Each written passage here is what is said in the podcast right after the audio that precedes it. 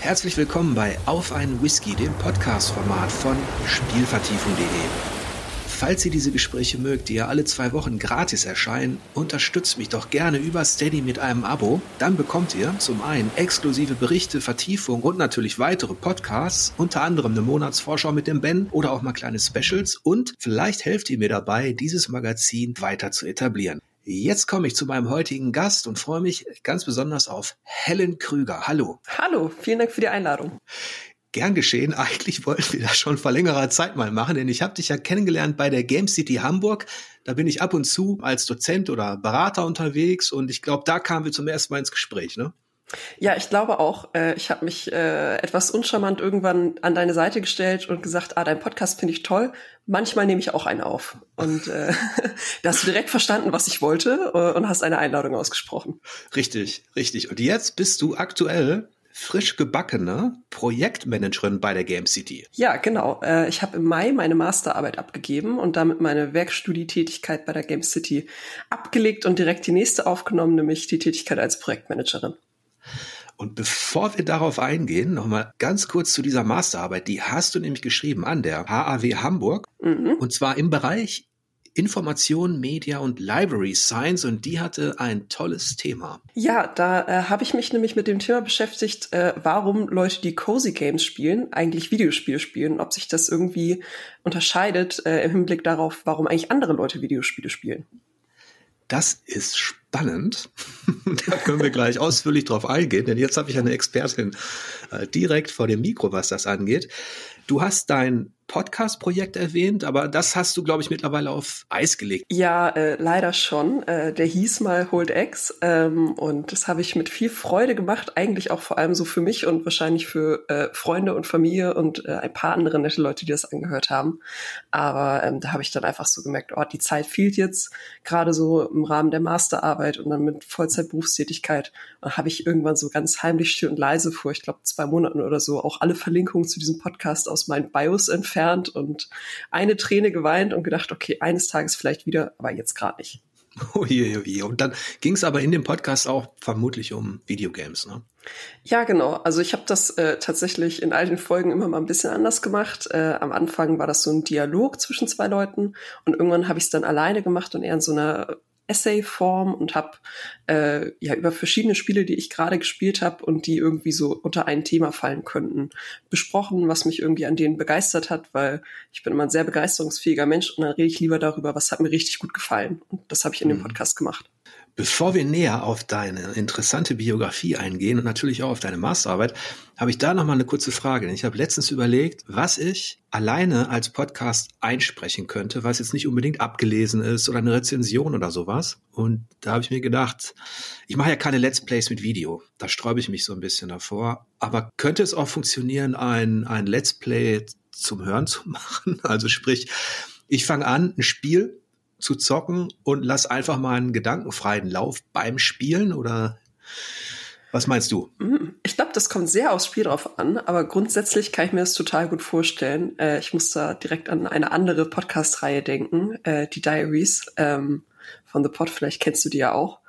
Ähm, die machen das ja zu zweit und erzählen dann so ein bisschen ihre Spielerlebnisse nach, aber ich finde, also vielleicht gerade bei sowas wie Bloodborne oder so könnte das auch äh, einen großen Reiz haben, wenn das wirklich noch ein bisschen mehr live ist. Ich denke auch zu zweit ist das natürlich cool dynamisch und das hat sich natürlich etabliert bei einigen Formaten da draußen. Wenn man das ganz alleine macht, so, weil du Essay erwähntest vorhin, mhm. weil ich spiele gerade Colony Ship, das ist so ein klassisches Rollenspiel, futuristisch, du erstellst seinen Charakter bis auf so einer Raumstation. Aber dann mache ich mir, merke ich, dass ich mir nebenbei Notizen mache von so Gedanken und ähm, habe überlegt, ob das vielleicht interessant wäre, wenn man zum Beispiel die erste Dreiviertelstunde oder Stunde des Spiels, äh, vielleicht nehme ich es einfach mal auf und versuch's. Ja, einfach mal ausprobieren. Das ist doch immer die beste Devise. Genau, aber jetzt natürlich zu dir. Womit wollen wir denn anfangen? Mit deinem aktuellen Job oder mit deiner Masterarbeit? Gerne mit meinem aktuellen Job, weil ich habe gerade Feierabend gemacht, das ist noch am frischesten quasi. Ui, gerade erst, ja, viel zu tun in Hamburg.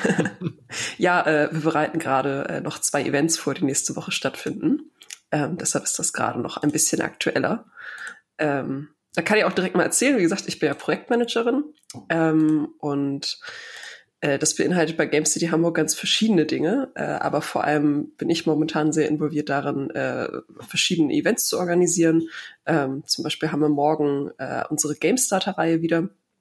Da geht es darum, verschiedene Berufsbilder der Gamesbranche vorzustellen, gerade um Studierende, aber auch BerufseinsteigerInnen darauf hinzuweisen, was gibt es eigentlich für tolle Jobs in der Branche, die man vielleicht noch gar nicht unbedingt kennt. Mhm. Und hast du da vielleicht ein paar Beispiele? Äh, ja, morgen, also wahrscheinlich äh, ist die Folge schon raus, wenn ich das erzähle, aber dann kann man auch auf YouTube das sonst nachgucken. Äh, da haben wir ein Panel zum Thema Quest-Design, also Quest-DesignerInnen. Äh, wie sind die eigentlich in ihren Job gekommen? Äh, was macht man da eigentlich so den ganzen Tag? Mit wem arbeitet man zusammen? Und was sollte man eigentlich können, um diesen Beruf anzustreben? Äh, da freue ich mich ganz doll drauf. Da haben wir nämlich äh, drei AAA-Vertreterinnen tatsächlich dabei. Äh, von CD Projekt Red, von Guerrilla Games und äh, von Playground Games. Das ist das ja richtig Prominenz. Da, äh, ich sag dir, da habe ich aber auch echt, ich glaube, im Sommer habe ich angefangen, die anzufragen. Ähm, da muss man ein bisschen hinterher sein dann. Aber genau, wir haben auch äh, ganz viel immer Leute aus Indie-Studios da, die dann äh, vielleicht auch eher so GeneralistInnen sind, aber trotzdem ganz viel über verschiedene Berufsfelder zu erzählen haben, wie zum Beispiel Tech Art war mal Thema bei uns, Narrative Design. Also ja, wir haben jetzt 16 Ausgaben davon gemacht. Das heißt, wir hatten schon sehr viele Berufsfelder mhm. vor der Kamera. Und das sind dann hm, Sachen, die die Game City über YouTube ausstrahlt. Genau, das ist dann immer ein Livestream äh, in diesem Fall, also ein Online-Panel, äh, wo die Leute sich dann dazuschalten können und im Chat auch Fragen stellen können. Ähm, aber wir haben natürlich auch viele andere Formate, die vor Ort sind. Die kennst du ja auch zum Beispiel, wo man dann nach Hamburg anreisen muss für. und ähm, das war jetzt quasi dein Job, deine Aufgabe, diese ja, Projekte zu organisieren, also Quest-Designer anzuschreiben und zu akquirieren als Dozent. Genau, ja. Also äh, wir haben einige verschiedene Panel-Formate. Da ist das eben eigentlich immer so die Hauptaufgabe, erstmal äh, die richtigen Leute zu finden, die da irgendwie was Spannendes erzählen können. Und dann hängt da aber natürlich immer noch ganz viel irgendwie dran, dass man sich darum kümmern muss, dass der Techniker auch Zeit hat, das alles aufzusetzen. Äh, da müssen Vorgespräche geführt werden, man muss einen Fragenkatalog schreiben. Äh, und dann ist das Besondere bei mir tatsächlich, also ich bin zwar Projektmanagerin vom Titel her, aber während meiner Werkstudietätigkeit, da war ich eigentlich in der Kommunikation angedockt und äh, das habe ich einfach beibehalten. Ähm, und dadurch mache ich auch immer noch sehr viel Social Media bei uns, äh, so ein bisschen Pressearbeit. Und im Fall eines solchen Panels heißt das dann auch, dass ich dafür zuständig bin, die Social Media Posts zu schreiben, Grafiken zu entwerfen, Hochschulen anzuschreiben und irgendwie die Leute wissen zu lassen, hier ist ein 1A-Panel, schalte doch mal ein. Das heißt, du hast jede Menge zu tun, auch mit Kommunikation auf allen Ebenen. Ja, genau. Und äh, wenn ich das jetzt so höre, Quest Designer, Tech Artist oder Tech Art, Narrative Design, dann zeigt das ja schon, wie sich die, also wie sich das Ganze so spezialisiert hat. Ich weiß noch, Anfang der 2000er, da hat man dann meist vom Programmierer gesprochen, vom Artist. Vielleicht gab es da noch mal einen Writer, aber das ist, ähm, hat sich alles ganz schön weiter spezialisiert, ne? Auf jeden Fall, aber ich muss an der Stelle auch sagen, jetzt habe ich gerade nämlich die letzten Panels erwähnt, die wir gemacht haben. Und ich glaube, die ersten, die wir dazu aufgesetzt haben in dieser Reihe, die waren auch ein bisschen breiter gefächert. Da ging es dann einfach mal um Game Design, also Game Design als Berufsbild generell und so. Äh, aber wenn man halt 14 Folgen gemacht hat, dann fängt man auch an, ein bisschen präziser zu werden irgendwann. Ja, und ich denke, wenn man, wenn man anfängt zu studieren, dann ist man ohnehin ein bisschen universeller aufgestellt, je nach Studium, wie sich das auch nennt, ne? Mhm. Aber wenn man dann mal schaut, die äh, Stellenausschreibungen international, die es da gibt, die gehen dann schon wirklich komplett ins Detail und zwar genau in solche einzelnen Bereiche. Ne? Ja, auf jeden Fall. Gerade äh, wenn man bei diesen AAA-Studios schaut, dann ist das wahnsinnig spezifisch auf einmal. Und jetzt hast du CD Projekt Red genannt bei Quest Design, Guerilla Games und was war nochmal das dritte? Playground Games, die ah, Fablemacher. Und du bist ja auch selber Spielerin, das weiß ich natürlich. Wir haben uns damals ähm, etwas ausführlicher, ich weiß gar nicht mehr, über ein halbes Dutzend oder Dutzend Spiele unterhalten. Und ähm, kannst du denn diesem Hobby angesichts deiner, ja, deiner Arbeit jetzt als Projektmanagerin noch so richtig nachgehen? Ja, zum Glück. Oh Gott, das wäre sonst ehrlich gesagt Ausschusskriterium für den Job, ähm, wenn ich da nicht mehr zocken könnte. Das wäre tragisch. Da würde ja auch irgendwie dann der Spaß an der Arbeit fehlen, würde ich sagen. Ja. Äh, tatsächlich, ich äh, spiele gerade äh, Baldur's Gate 3 am PC, wie wahrscheinlich so viele andere auch immer noch. Und aber auch parallel gerade Alan Wake 2. Parallel spielen, das ist auch so ein Thema. Und jetzt hast du zwei Tore geöffnet, zwei schlimme Tore. Oh. Einmal Baldur's Gate 3, da können wir gerne nochmal durchgehen durch diese Pforte. Das, das habe ich ja auch kürzlich rezensiert. Das hat mich ich weiß gar nicht, acht Wochen beschäftigt. Das ist ja noch sportlich, da bist du ja noch durchgerannt quasi. Ja, mehr oder weniger. Und ähm, Alan Wake 2 habe ich, ähm, hab ich auch kürzlich besprochen. Also wenn du magst, können wir da auf jeden Fall noch mal ein bisschen was austauschen, was das angeht. Sehr gern, aber ich muss sagen, äh, Alan Wake 2, da, ich habe Teil 1 tatsächlich nicht gespielt. Mhm. Und bei Teil 2, da bin ich jetzt auch erst ein paar Stunden drin, weil ich das immer mit jemandem zusammenspielen muss, weil ich furchtbarer Schisser bin. Ähm, ich kann solche Survival-Horror-Games gar nicht alleine spielen. Äh, Ach so.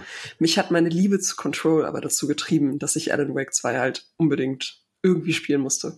Spielst du es denn jetzt passiv als Zuschauerin oder aktiv? Auch aktiv. Also, aber ich würde mal sagen, 35 hm, Prozent der Zeit habe ich den Controller in der Hand und 65 Prozent der Zeit die andere Person. Interessant. Okay, ja, weil Alan Wake 2 haben wir auch ähm, in der Familie gespielt. Mhm. Das fanden alle interessant. Äh, natürlich thematisch und äh, weil wir ohnehin mal wieder so ein Familientreffen hatten, da konnten wir das ein paar Tage hintereinander auch zusammen zusammen zocken und ich muss dann meist an, ans, ans Gamepad und habe dann Zuschauerinnen. Mhm. Das ist auch ganz interessant, finde ich, wenn man zu zweit oder mit mehreren Leuten spielt, ähm, was das Feedback angeht, wie so Situationen wirken und so, ne? Auf jeden Fall, aber ich finde, also das sind ja mit die besten Spieler eigentlich, wenn man das so spielen kann. Also wenn selbst die Backseat-GamerInnen irgendwie so viel Freude daran haben. Hm. Bevor wir jetzt auf diese beiden Spiele eingehen, noch ein kleiner Schwenk zu deinem aktuellen Beruf als Projektmanagerin. Du hast ja vorhin erwähnt, dass du kürzlich deine Masterarbeit abgeschlossen hast und jetzt ähm, Vollzeit Projektmanagerin bist. Ich kann mir vorstellen, dass das, also dieses parallele ähm, Masterarbeit schreiben und so weiter, plus schon im Beruf tätig sein, dass es auch eine ziemlich stressige Zeit war, oder? Äh, ja, auf jeden Fall. Also während ich die Arbeit geschrieben habe, da war ich eben noch als Werkstudentin angestellt. Das heißt, da habe ich 20 Stunden die Woche gearbeitet. Ähm, aber also ich muss auch sagen, es war auf jeden Fall sehr anstrengend und für den Endspurt habe ich mir dann halt auch meine fast gesamten Urlaubstage äh, für das Jahr genommen, einfach um das irgendwie abschließen zu können. Ähm, aber ich kenne das tatsächlich gar nicht wirklich anders, weil ich eigentlich immer gearbeitet habe neben dem Studium und im Bachelor habe ich auch dual studiert. Also irgendwie war das schon immer so. Ähm, und ich würde es, glaube ich, auch eigentlich, wenn es irgendwie möglich ist, den meisten Leuten immer empfehlen, einfach damit man schon so einen Fuß in der Tür hat, was das Berufsleben angeht. Aber ich kann auch total verstehen, dass nicht alle Studiengänge das überhaupt zulassen, dass man nebenbei arbeitet. Und jetzt habe ich gefunden in deiner Biografie im Jahr 2019, dass du bei der City of Content Tour dabei warst. Was ist das denn genau? Das ist ein total schönes Angebot von unserer äh, Muttergesellschaft tatsächlich, von der Hamburg Kreativgesellschaft, zu der äh, die Game City Hamburg nämlich dazugehört. Und damals habe ich noch gar nicht irgendwie für Game City Hamburg gearbeitet, aber ich habe, glaube ich, auf Twitter eine Anzeige ausgespielt bekommen. Das ist so die City of Content Tour. Das hieß damals noch äh, Hamburg Media Bus, äh, dass es sowas gibt. Äh, und dann habe ich so geguckt, ah, ein gratis Angebot, wo man einen Tag lang in einen coolen Bus mit anderen jungen Leuten gesetzt wird und dann fährt man so Hamburger innovative Medienunternehmen ab. Ähm, und das fand ich irgendwie total cool. Da habe ich meinen Chef damals gefragt, äh, darf ich mir da irgendwie halt freinehmen von der Arbeit und da mitmachen. Also kein Urlaubstag, sondern einfach nur so als Fortbildung quasi. Und mein Chef guckte mich an, war so, was ist das? Ich habe ihm das erklärt und er so, ja, das klingt super, fahr da einfach mal mit. Mhm. Ähm, und genau, da wurden wir dann zum NDR gebracht, äh, zu Gruner und Ja, Greenhouse hieß das. Da hat irgendwie Gruner und Ja mal was Neues versucht. Ich weiß gar nicht mehr genau, was das war, ehrlich gesagt. Ähm, es gibt's auch leider nicht mehr an diesem Punkt. Ähm, und wir waren auch bei den Rocket Beans tatsächlich. Das war ziemlich cool. Ähm, also falls irgendwie die Möglichkeit besteht für die Zuhörenden, wenn man jung ist, am Anfang des Berufslebens steht, irgendwie studiert oder sonst was und denkt, Medienunternehmen erforschen, das wäre doch mal was, dann auf jeden Fall mitmachen. Das heißt, diese äh, City of Content Tour, die gibt's immer noch. Genau, ich glaube, da gab's eben so einen kleinen, äh, so, so ein kleines Makeover nochmal mit dem neuen Namen auch, aber das Prinzip sollte immer noch das gleiche sein. Also das sind so, ich glaube, 30 Leute, ähm, die sich darauf bewerben und dann eben in verschiedene Medienunternehmen in Hamburg gebracht werden. Und das ist natürlich Win-Win für beide Seiten. Die Unternehmen können sich präsentieren ähm, und haben dann gleich einen sehr engagierten BewerberInnenpool vor sich, äh, die da vielleicht irgendwann noch anfangen zu arbeiten, im besten Fall. Mhm. Hast du eigentlich in, in der Zeit, als du jetzt dein Studium in Hamburg absolviert hast und ja auch richtig aktiv war, du warst ja richtig busy schon und ähm, hast ja die Medienlandschaft auch so ein bisschen kennengelernt, hast du da äh, eine Veränderung wahrgenommen, was die Games-Branche angeht? Haben sich die Dinge sowohl jetzt für Studenten, aber auch für, für Unternehmen oder ähm, ja, Studios, die sich, die sich mit Spielen beschäftigen. Ähm, hat sich die Situation verbessert oder kann man so eine Entwicklung in der Kürze der Zeit noch gar nicht festmachen? Das finde ich tatsächlich ganz schwer zu beantworten, weil in der Games-Branche bin ich ja jetzt seit 2021, also jetzt bald dann drei Jahre. Und da war tatsächlich noch sehr viel geprägt von Corona. Also äh, ich mhm. habe am Anfang komplett remote gearbeitet. Ich habe das erste Jahr gar keine Live-Events irgendwie erlebt. Ähm, also das heißt, ich habe da auch ganz wenig nur mit den Leuten interagieren können. Ähm, aber was ich jetzt seitdem, seit es wieder Events und so gibt, gemerkt habe, ist auf jeden Fall, ähm, dass sich natürlich immer mehr Indie-Teams selbstständig machen. Viele, die eben so aus den Hochschulen rauskommen und dann direkt gründen. Das sind natürlich auch die, mit denen wir besonders viel zu tun haben. Das heißt, da ist vielleicht auch meine Meinung ein bisschen äh, eingefärbt davon. Ähm, aber insgesamt würde ich schon sagen, also es tut sich einfach viel. Ähm, ich habe auch den Eindruck, dass untereinander sich wahnsinnig viel geholfen wird. Und äh, zumindest wir können auch sagen von Game City, dass unsere Angebote sehr aktiv genutzt werden. Und ich hoffe, das hilft den Leuten natürlich auch ein bisschen. Und wie ist der aktuelle Stand der, der staatlichen Förderung von Spielen? Das, da gab es ja ein gewisses Hin und Her. Äh, ja, es gab ja jetzt am Freitag äh, wurde jetzt ja beschlossen, dass äh, über drei Jahre hinweg pro Jahr 33 Millionen Euro ausgeschüttet werden. Wieder äh, mit einer also ähnlichen äh, Förderung, die jetzt aber nicht mehr äh, in Robert Habecks Ministerium angedockt ist, sondern bei Claudia Roth, also mehr in Richtung Kulturförderung geht. Aber wie das jetzt genau aussieht, äh, wie sich das gestaltet, ich glaube, da musste mal mein Chef eher einladen. Der kann dir okay. das noch genau besser erzählen. Ja, dann, dann kommen wir mal zurück zu deiner sehr interessanten Masterarbeit. Und äh, da hast du dich mit Cozy Games beschäftigt und du hast das ja schon angerissen. Ähm, kannst du da vielleicht noch mal einleitend sagen, worum es ging? Und dann kommen wir vielleicht über so ein paar Spiele und deine Erkenntnisse da so ein bisschen ins Gespräch über diese gemütliche Art und Weise des Zockens. Ja, sehr gerne. Also ähm, ich bin mit der Frage losgegangen, so ein bisschen, warum spielen Leute eigentlich Cozy Games? Äh, und bin dann gleich auf mehrere Probleme gestoßen. Und zwar das erste ist, dass Cozy Games gar nicht richtig definiert sind. Ähm, also, weil, wenn wir darüber reden, dann wissen wir eigentlich irgendwie immer, was gemeint ist, aber das ist ja immer so ein bisschen in der wissenschaftlichen Forschung. Eigentlich muss sich da immer erstmal einer hinsetzen und eine richtige Definition erschaffen.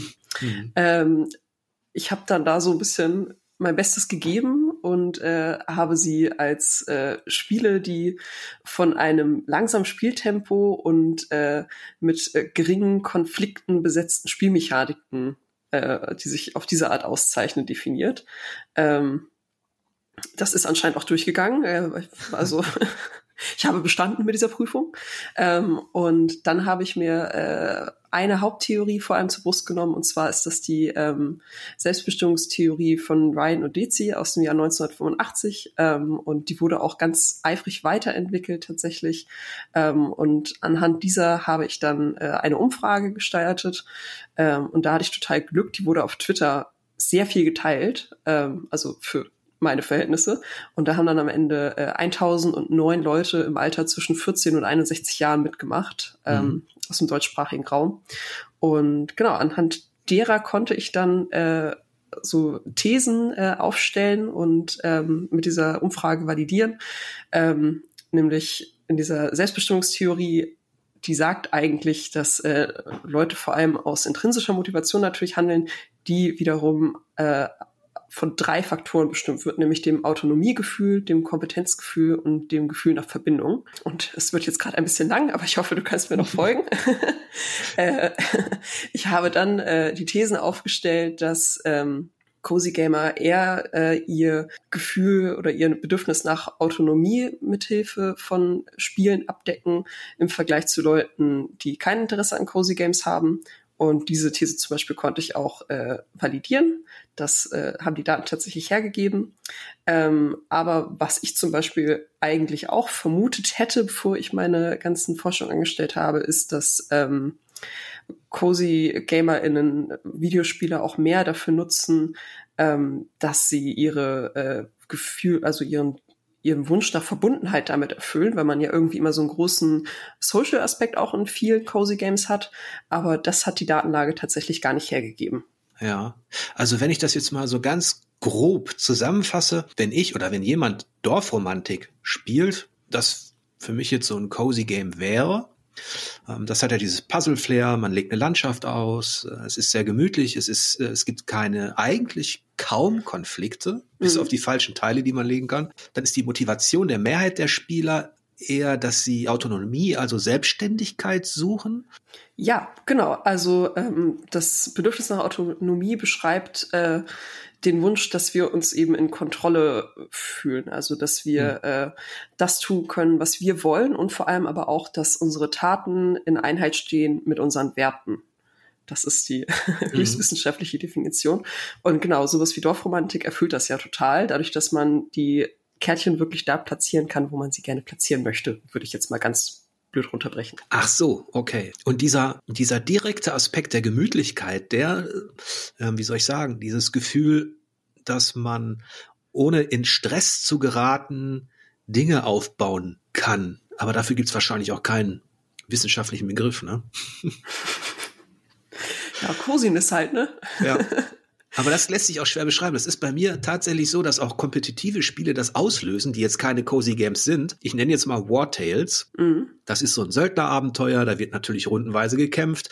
Aber in dem Moment, wenn man in dieser Landschaft unterwegs ist, entsteht bei mir fast so ein ähnliches Gefühl wie bei, wie bei Dorfromantik. Ähm, ich kann das auch immer äh, nicht so gut beschreiben, aber es ist, man, ähm, es ist ein angenehmes Verschmelzen mit der Spielatmosphäre. Mhm. Ähm, also es ist kein richtiges Dahingleiten oder so, sondern eher so ein gemütliches, ja, es ist, früher habe ich mal gesagt, das sind so Kaffee- und Kuchenspiele, die man nachmittags schön, schön zocken kann.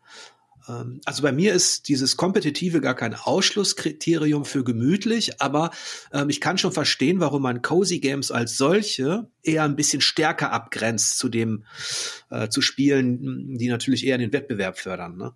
Genau, es können ja trotzdem die gleichen ähm, bedürfnissuchenden äh, Motivationen dahinter stehen, aber dass du die in dieser Spielform einfach anders erfüllst. Mhm.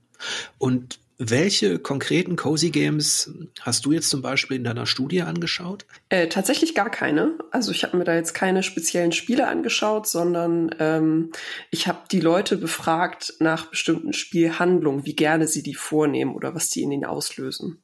Ach so. Also zum Beispiel äh, ähm, gefallen die Spiele, wo du äh, den Charakter besonders detailliert anpassen kannst. Äh, gefallen dir Spiele, wo du im Wettbewerb mit anderen stehst? Solche Fragen waren das dann. Und dann wurden eben diese Merkmale, äh, die wurden vorher eingeordnet, ähm, welches der drei Grundbedürfnisse sie besonders erfüllen. Okay, es ging also gar nicht konkret um spezielle Cozy Games und du hast da auch keine, ja, keine Liste angelegt oder jetzt so einen Schwerpunkt gehabt. Nee, nee, genau. Also ich habe am Anfang habe ich mal so ein paar genannt, damit die Leute einfach wissen oder sich eine Vorstellung machen können, was fällt denn überhaupt unter ein Cozy Game. Ähm, aber ich habe nach keinen bestimmten Spielen gefragt. Und welche waren das dann, die du als Beispiele genannt hast? Äh, auf jeden Fall auch Dorfromantik, äh, Stardew Valley. Ah, ja. ähm, oh, was waren da noch? Animal Crossing. Mhm. Genau. Noch ein paar mehr, die ich dir jetzt ehrlich gesagt gerade nicht ja. mehr aus dem Kopf nennen kann. Okay, ja, aber die passen natürlich schon in dieses Muster. Die bedienen das ja auch. Selbst ein Terranil, was ich mhm. kürzlich gespielt habe, wo es, wo es um Aufbau geht, das ist schon ein Ticken kompetitiver. Man hat zwar keinen Gegner, aber letztlich äh, muss man mit Wind, Wetter und Klima umgehen, aber auch eben auf eine sehr gemütliche Art. Ähm, und es ist ja schon so ein gewisses, ja, es ist kein sehr neues Phänomen, aber hat doch eine gewisse Aktualität. Also diese Cozy Games oder auch allein der Begriff, ich, den gab es zum Beispiel Anfang der 2000er, als ich angefangen habe als Spieleredakteur, gab es den noch gar nicht. Und ähm, ich weiß gar nicht genau, wann der entstanden ist, aber ich meine, der ist relativ jung. Äh, ich kann dir ja mal erzählen, wie ich überhaupt zu diesem Thema gekommen bin. Ähm, denn äh, daneben, dass ich äh, arbeite und äh, gerne Videospiele spiele, habe ich äh, ein großes Laster und das nennt sich TikTok. Ähm, da mhm. bin ich äh, sehr tief äh, reingefallen in einen Strudel. Und da hat meine For Page mir irgendwie 2021, Ende des Jahres würde ich sagen, also extrem viel äh, Gaming-Content auf die äh, Startseite gepusht. Und vor allem ganz viel Cozy Game Content. Und da habe ich mich dann so ein bisschen angefangen mal reinzugraben und habe damals tatsächlich dann auch für Games City Hamburg ein Panel organisiert. Äh, in unserer XP Boost Reihe heißt die, wo man so ein bisschen, äh, also die ist für Leute, die auf jeden Fall schon im Berufsleben stehen und wo man einfach mal sich neue Themen anguckt. Und da hatten wir dann nämlich mal ein Panel äh, darüber, wie kann man eigentlich auf TikTok gut aktiv sein, auch mit jemandem von TikTok und mit äh, Katrin Radke von Spellgarden und ähm, mit äh, jemandem hier von Moon Eye Studios. Denn die sind äh, zwei Beispiele dafür, wie haben Leute das geschafft, so in diese cozy äh, Games-Ecke zu gehen von deutschen Studios. Und ich würde sagen, das war oh, im März 2022, also jetzt vor anderthalb Jahren. Und seitdem ist das ja noch viel krasser explodiert. Mhm. Ja, das heißt, über TikTok bist du so ein bisschen in dieses, ja, relativ junge Genre oder in dieses Subgenre halt, ähm, bist du damit aufmerksam geworden, ne? Genau, so da habe ich das erste Mal diesen dieses Schlagwort gehört, so cozy Games. Das äh, kannte ich davor auch noch nicht als Begriff und ähm, ich würde tatsächlich auch sagen, also es kommt irgendwo so aus dieser Ecke als Begrifflichkeit, weil davor gibt ja auch Wholesome Games als Begriff dafür und so. Und man kann ja auch auf jeden Fall sagen, äh, also diese Elemente, die so ein Spiel cozy machen, die gibt's ja schon viel, viel länger in Spielen. Das ist ja gar nicht so neu, aber ich würde sagen, in der Dichte, wie sie jetzt in Spielen vereint werden, das ist schon noch relativ neu. Mhm. Jetzt hast du vorhin mit Baldur's Gate 3 und Alan Wake allerdings zwei Spiele genannt, die gar keine Cozy Games sind. nee, überhaupt nicht. Das heißt, es ist nicht unbedingt eine, eine Vorliebe von dir, sondern war tatsächlich eher so akademisches Interesse für die Masterarbeit, ne? Ja, genau. Also ich spiele durchaus auch mal Games, die man als cozy bezeichnen könnte und auch äh, die genannten, also Dorfromantik, Animal Crossing und Stardew Valley habe ich auch alle gespielt. Ähm, aber ja, das ist jetzt keine besondere Leidenschaft, dass ich nur solche Spiele spiele. Ähm, und ich muss auch sagen, nach meiner Masterarbeit hatte ich sie erstmal ein bisschen übergesehen. Ähm, so langsam kann ich mich wieder dafür öffnen, zum Glück. Ja, dann kommen wir doch mal zu Baldur's Gate 3. Ich meine mich zu erinnern, dass wir in dem Gespräch, was wir damals geführt haben, dass du ohnehin Rollenspiele sehr magst, ne? Oh, ja, ja, schon, aber ich, ich wusste gar nicht so richtig, äh, also sowas wie Baldur's Gate hatte ich, glaube ich, noch nie vorher gespielt. Ich spiele sonst immer eher so Action-RPGs, würde ich sagen. Mhm. Ähm, und ich glaube, es kann auch sein, dass wir viel über Return of the Opera Din damals gesprochen haben. Also noch ein ganz anderes Spiel. Das ist tatsächlich noch mal ein ganz anderes Spiel, ja. das heißt, Baldur's Gate 3 ist deine erste Erfahrung mit diesem, äh, mit diesem Fantasy-Universum. Ja, ich glaube tatsächlich schon. Also äh, ich habe auch dieses Jahr das erste Mal so ein bisschen äh, Pen and Paper gespielt äh, und war dann ganz erfreut, dass ich das jetzt einfach alleine auf dem PC quasi weiterspielen kann für mich. Ach, das heißt, du hast ähm, Dungeons and Dragons gespielt oder was war das? Ja, genau, Dungeons and Dragons. Äh, so zwei One-Shot-Abenteuer habe ich da gespielt. Cool, das ist ja bei mir auf Spielvertiefung seit einiger Zeit so ein, ja, so ein laufendes Thema die Geschichte der Rollenspiele und da grabe ich auch in alten Zeiten und versuche irgendwie Verbindungen herzustellen, auch mhm. zwischen Dungeons and Dragons und aktuellen Entwicklungen und so weiter. Und ähm, von, da, von daher ist es für mich auch immer ganz interessant, wie Leute, die jetzt noch nicht ganz so tief in dem Thema stecken und jetzt nicht unbedingt schon seit 20 Jahren da den W20 werfen, wie die das so finden. Ähm, wie bist du denn auf ähm, D&D gekommen? Also ich muss vorweg sagen, ich finde das total toll. Äh, ich würde eigentlich am liebsten jedes Wochenende damit verbringen, aber ich habe das Problem, dass ich keine äh, feste Truppe dafür habe. Ich bin darauf gekommen, oh, schon vor Jahren. Ich habe das einfach immer mal wieder gesehen und auch, glaube ich, bei Rocket Beans habe ich das viel gesehen damals, als ich äh, die noch mehr geguckt habe. Und ich fand das immer eine total spannende Idee, aber das ist tatsächlich einfach daran gescheitert, dass das in meinem Freundeskreis irgendwie nicht so viel Anklang damals fand da hatte ich äh, einfach noch nicht so viel Leute auch aus der Games-Branche um mich rum. Ich glaube, da ist das ja sowieso viel, viel verbreiteter. Ähm, und ich würde sagen, die große Hürde beim D&D äh, oder Pen and Paper Spielen ist halt äh, jemanden zu finden, der das Spiel leitet. Und wenn man das nicht hat, dann wird es halt schwierig einzusteigen.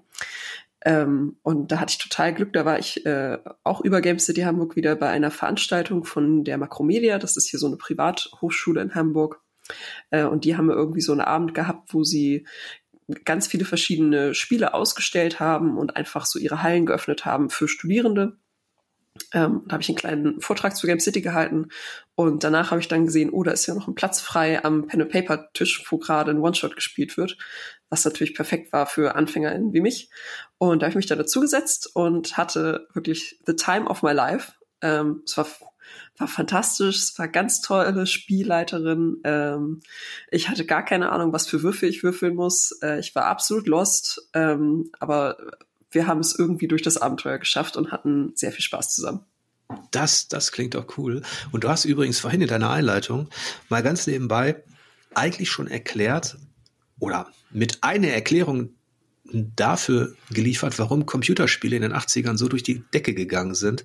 Denn das hatte tatsächlich auch damit zu tun, dass das extrem populäre Dungeons and Dragons auf dem Tisch eben auch einen ganz kleinen Nachteil hatte. Und zwar musste man eben eine Gruppe haben. Mhm. Man, man brauchte also eine gewisse Gesellschaft und eine gewisse Regelmäßigkeit. Und Computerspiele sind auch deswegen so durch die Decke gegangen und groß geworden, weil eben genau das in einem Wizardry oder Ultima nicht mehr notwendig war. Da konnte man sich sein eigenes D&D eben, ja, da konnte man da digital seine Abenteuer erleben und das hat der, der ganzen Computerspielbranche auch einen Push gegeben. Also von daher sind, sind D&D und das, was du jetzt beruflich machst und was ich bespreche, ähm, sind die halt ähm, super eng verbandelt und haben sich immer gegenseitig beeinflusst. Das ist auch eine spannende, ja, kulturgeschichtliche Entwicklung. Voll. Aber wie man sieht, die Probleme äh, sind auch die gleichen geblieben quasi. Dass man immer noch äh, jemanden braucht, der äh, einem das äh, Spiel anleitet oder Richtig. eben man muss sich an den PC wenden. Ja. Andererseits hat auch, ich glaube, der, der, der Richard Garfield, der Erfinder von Magic the Gathering, mhm. der hat, als er gefragt wurde, was waren denn so die innovativsten Brettspiele, vor Magic natürlich, da hat er gesagt, das innovativste und wichtigste für ihn war eigentlich D&D. Hm. Das war damals so neu, so revolutionär. Heute ist das ja so, wir kennen die Lizenz, wir kennen die Filme, all die Computer- und Videospiele. Dann gab es ja auch Comics und so weiter. Deswegen äh, überdeckt dieser Mainstream-Erfolg natürlich auch durch Stranger Things und sowas alles. Der überdeckt so ein bisschen, dass das tatsächlich aus dem Nichts kam und äh, so viel beeinflusst hat, wie eben auch jetzt unser digitales Hobby. Aber du hast schon recht, das ist heutzutage natürlich auch ein Problem und deswegen spielen Leute eben auch ein Baldur's Gate 3. Auf jeden Fall. Also ich muss auch sagen, äh, ich kann es kaum erwarten, endlich äh, in das nächste dann physische Pen and Paper Abenteuer zu starten, weil ich habe das Gefühl, jetzt wo ich Baldur's Gate gespielt habe, ich weiß eventuell langsam, welchen Würfel ich wofür brauche. das haben die auch toll gemacht in dem in dem Spiel, ne? dass man aktiv würfeln muss. Das hat mir sofort gefallen. Ja, das, aber ich muss auch gestehen, äh, manchmal skippe ich dann auch diese Würfelanimation, weil ich dann mhm. denke, ja, ich möchte jetzt diese Tür aufmachen und Esteriel schafft das schon mit seinen 60 Boni. Das ist jetzt hier nicht so Hände zittern oder so. Der konnte ja irgendwann tatsächlich alles öffnen. Also ja. selbst die höchsten Schwierigkeiten. Das war dann irgendwann so ein bisschen, da war ein wenig overpowered, würde ich sagen. Ja, also wenn der jetzt nicht was Ü30 irgendwie äh, würfelt mit allen Boni, dann denke ich, oh, da ist aber, stimmt hier gerade was nicht. Und wie hast du Baldur's Gate 3 denn gespielt? Was für einen Charakter hast du denn, hast du denn genommen? Ähm, ich habe eine Drow hier kreiert, äh, eine, oh, ich möchte sagen, Seloniten-Drow, also die, die nicht der Spinnengöttin äh, angehören.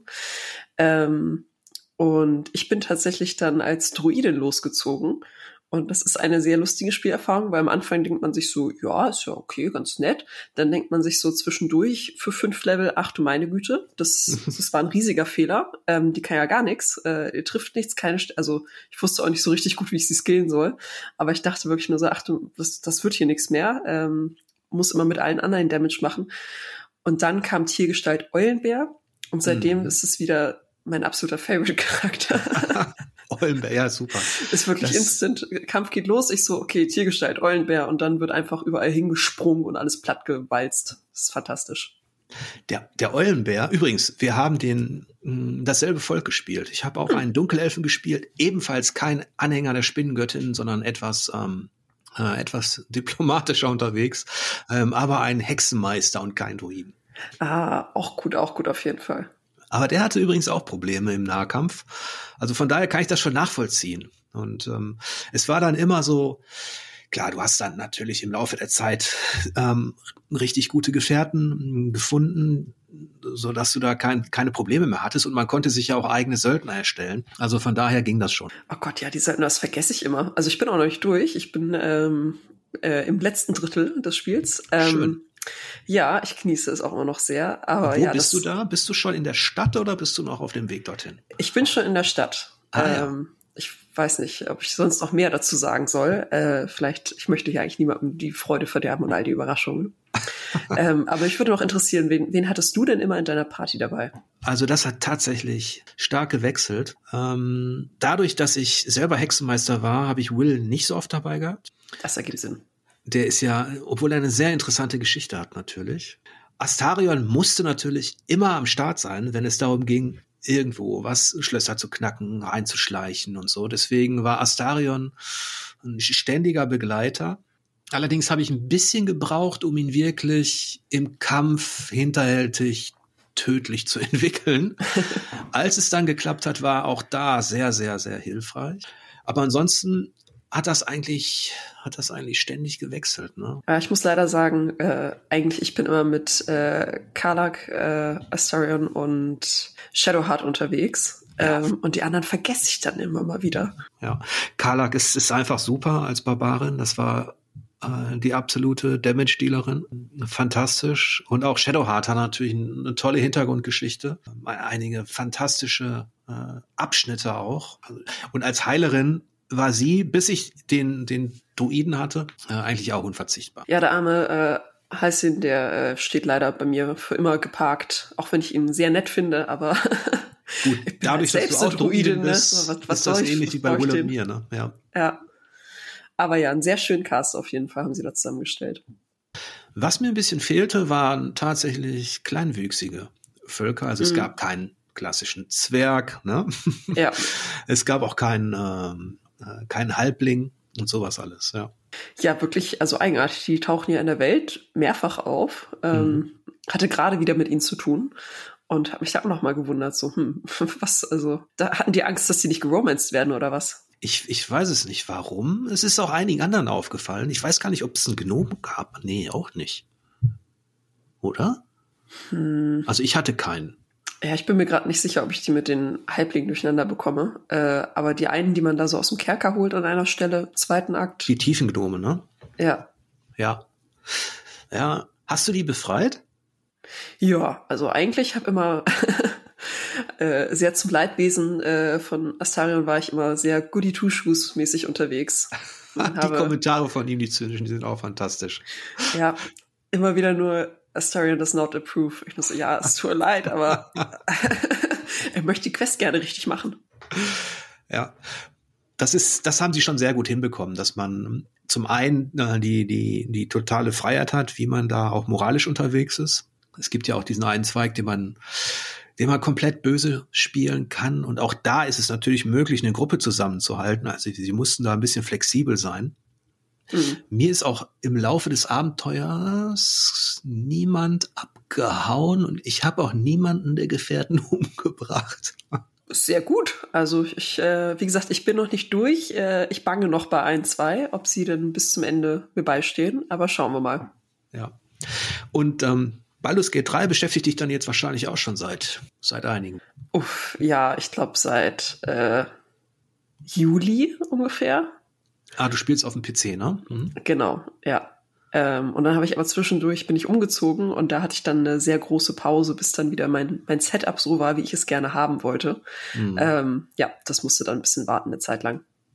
Ja, ich habe es ja auch aus Urlaubsgründen verschieben müssen. Also den PC-Release konnte ich nicht mitmachen, sonst hätte ich, sonst hätte ich äh, diese Pause nicht einlegen können. Und deswegen habe ich auf der PlayStation 5 angefangen. Ich glaube, das war knapp einen Monat nach dem Release. Ticken länger noch, aber da haben sie es auch wirklich super umgesetzt. Also von daher, ähm, falls auch jemand zuhört und sich fragt, ob PC oder Konsole, also falls es nicht unbedingt der PC sein muss, kann man es auf der PlayStation auch super spielen. Ich habe auch äh, begeisterte Stimmen vom Steam Deck gehört tatsächlich. Ah ja, okay. Mhm. Ja. Hast du auch eins? Ich wünschte, aber leider nein. Nee, ich habe auch noch keins. Und selbst die, die aktuelle OLED-Version konnte mich noch nicht so wirklich hinter dem Ofen hervorholen. Nee, ich warte voller Geduld oder Ungeduld auf die Switch 2. Und ich glaube, das bleibt dann auch erstmal meine Handheld-Konsole. In der Voraussicht, dass es hoffentlich eine Handheld-Konsole wird.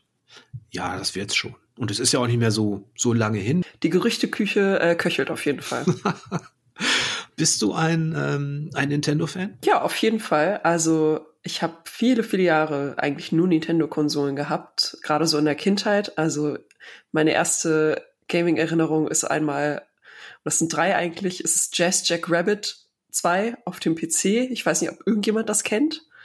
ähm, dann irgend so ein Mickey Mouse Beilagenspiel, das es mal gab, irgend so ein Car Racer und dann aber der Game Boy meines Bruders ähm, in verschiedenen Varianten. Ich weiß noch, auf jeden Fall, oder er hatte einen Game Boy Color äh, und dann hatte er tatsächlich diesen Game Boy Advance in der ja. tollen Form, lila. Und das Schlimmste aus meiner Kindheit, was er mir niemals verzeihen wird, ich habe diesen Gameboy verloren damals. Ich habe den im Urlaub liegen lassen. Ach, unter einem Kopfkissen. Schande. Und wir haben den nie wieder bekommen.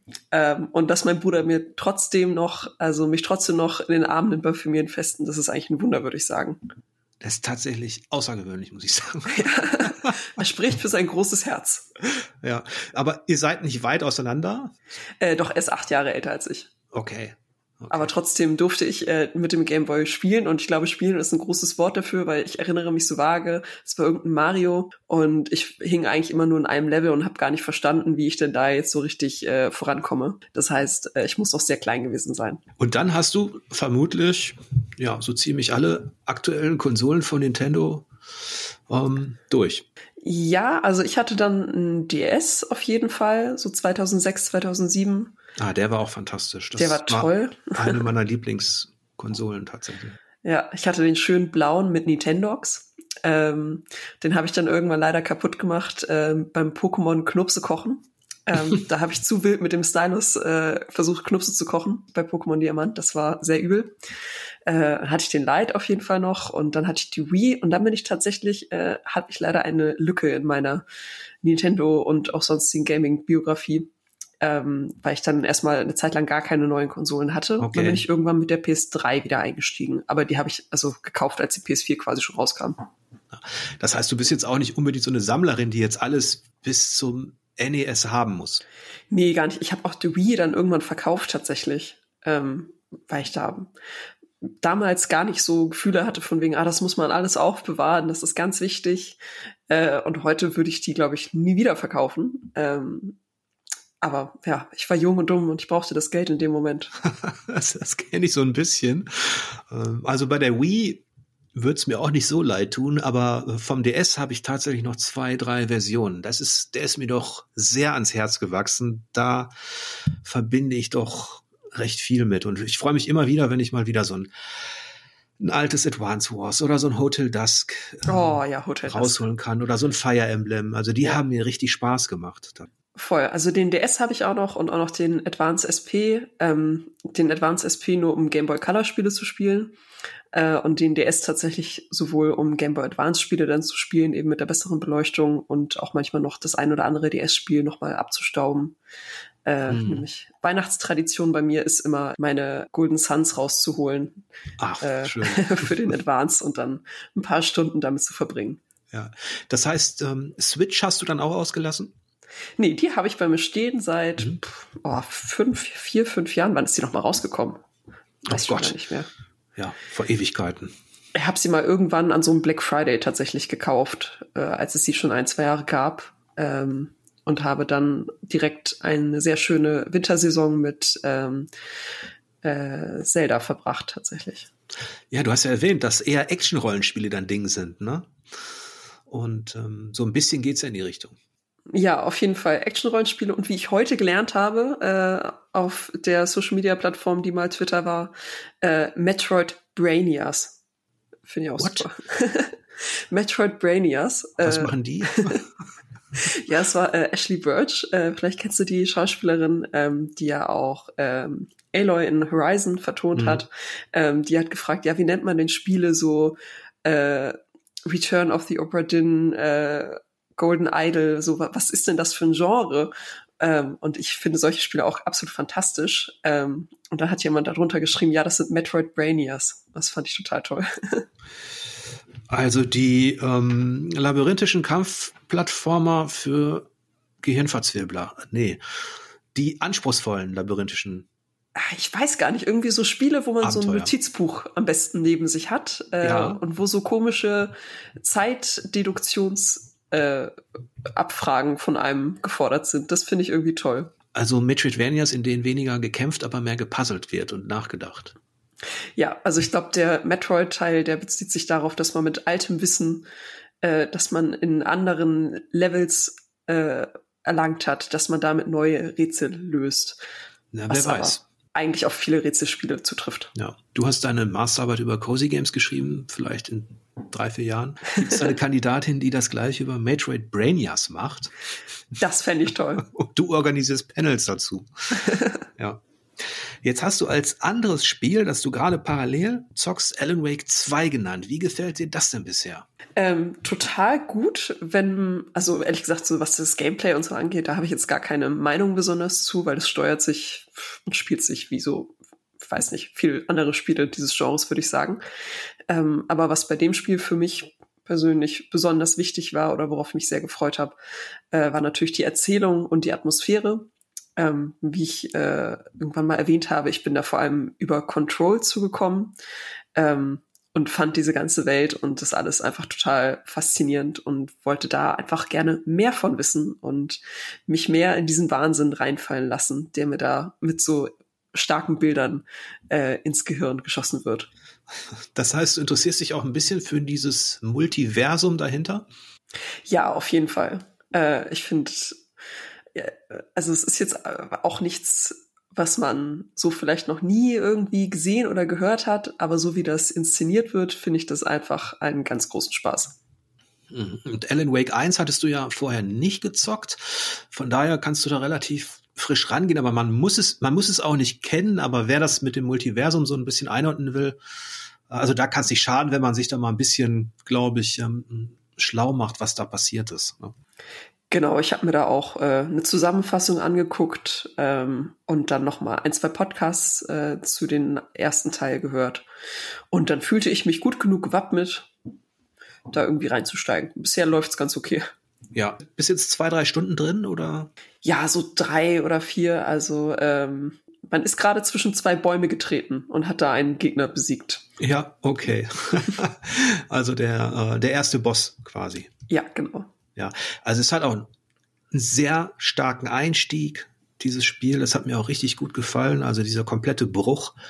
In anderen Spielen erstellt man sich einen Helden stundenlang oder äh, schlüpft zumindest irgendwann in die Rolle eines solchen, irgendwie bewaffnet und stark und mutig. Und hier ähm, ist man halt nackt unterwegs als Opfer in der Wildnis und ahnt schon Böses auf dem Weg da durch den Matsch.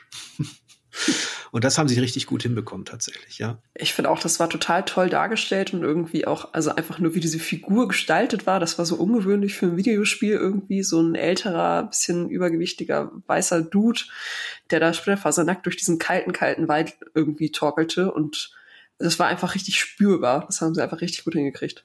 Also die Atmosphäre ist richtig stark. Was mir, was mir nicht so gut gefallen hat, war die FBI-Recherche an der Pinnwand.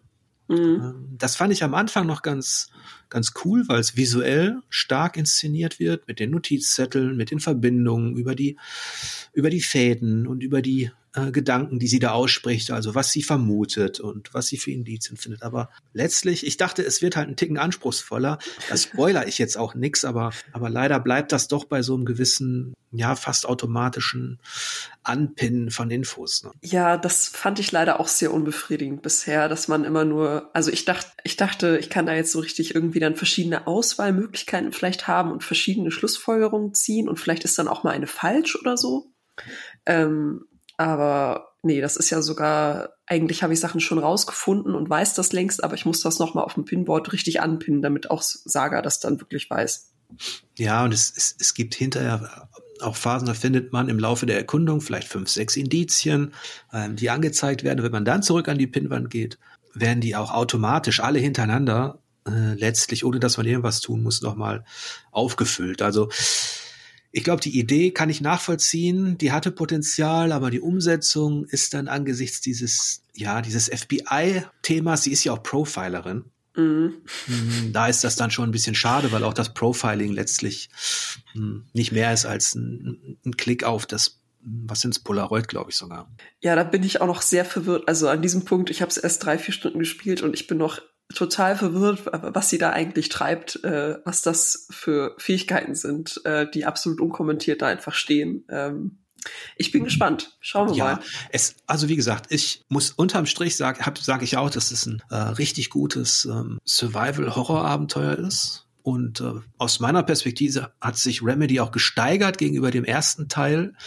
Der mutierte irgendwann zu sehr zum Shooter und da haben sie doch einige Stellschrauben gedreht, ähm, dass die Kämpfe taktischer sind, dass es kaum noch Wellen gibt, sondern wirklich sehr gefährliche, das wirst du ja auch schon ähm, erlebt haben, Gegner in Duellsituationen. Also das ist schon richtig stark, auch die ganze Visualisierung, das ganze Filmflair, die Effekte, die letztlich so blitzartig ähm, in dein Gesichtsfeld aufschlagen, also die Horroreffekte, die Fratzen und so, das ist schon stark. Ich bin sehr gespannt, wie es weitergeht. Wie gesagt, ich bin eigentlich nur da für den Vibe. Äh, nicht genau, fürs Gameplay. Ja. Genau. Ja. Hast du denn schon Hast du denn schon Pläne für, für das weitere Jahr, wenn du denn mal mit Baldur's Gate 3 und Alan Wake 2 fertig bist? Oder sagst du dir, okay, ich guck einfach, was dann vorhanden ist und zock dann aus der Hüfte heraus? Ähm, du meinst jetzt für den Rest des Jahres mhm. 2023 oder noch darüber genau. hinaus? Ähm, also ich werde mal schauen, ob ich meine Finger nicht noch mal irgendwie an eine PS5 legen kann, denn dann würde ich total gerne Spider-Man 2 noch nachholen. Ähm, das, äh, also der erste gefiel mir total gut, Miles Morales auch und irgendwie gerade Miles Morales war auch so ein Weihnachtsspiel so ein bisschen damals vom ganzen Setting und so her. Da hätte ich auf jeden Fall total Lust, so eher so ein bisschen Kopfausspiel. Ähm, und dann möchte ich auf jeden Fall gerne noch, äh, ich glaube, Chance of Sonar heißt das äh, auch so ein Metroid Brainia quasi, äh, wird immer verkauft für die Leute, denen Return of the Opera Dinn, Outer Wilds und The Case of the Golden Idol gefielen.